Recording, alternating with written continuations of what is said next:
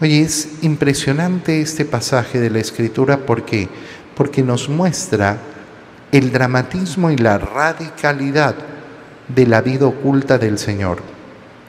30 años, nunca te olvides eso. 30 años de vida oculta.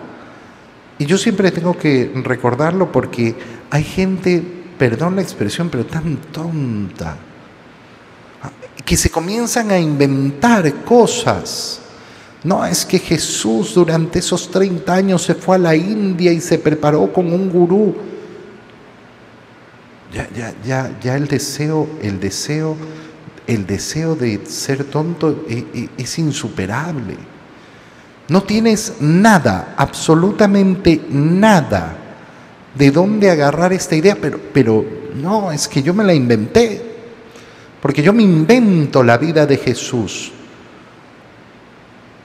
Hay personas que dicen, no, pero ¿cómo tanto tiempo haciendo nada? No, tiene que haber estado en otro lado, tiene que haber hecho otras cosas. ¿Te parece poco la vida doméstica, verdad?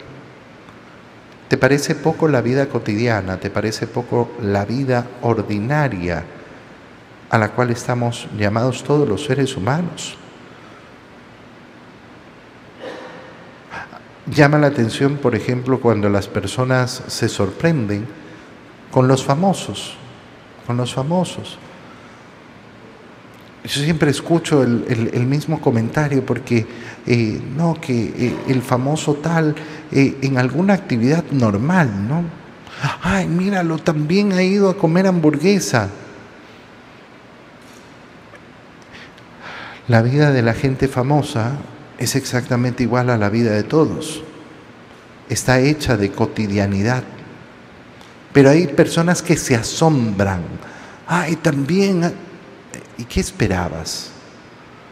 ¿Qué clase de fantasía hay en tu cabeza? La vida humana es cotidianidad. Ay, pero eso no es asombroso, eso no es grande. Porque tú no lo has hecho grande. Porque para ti, según tu criterio, no es grande.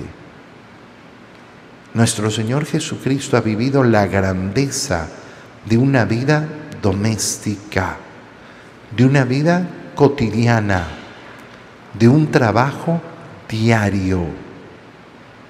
Y eso es gigante y es enorme. Jesucristo es el Hijo del carpintero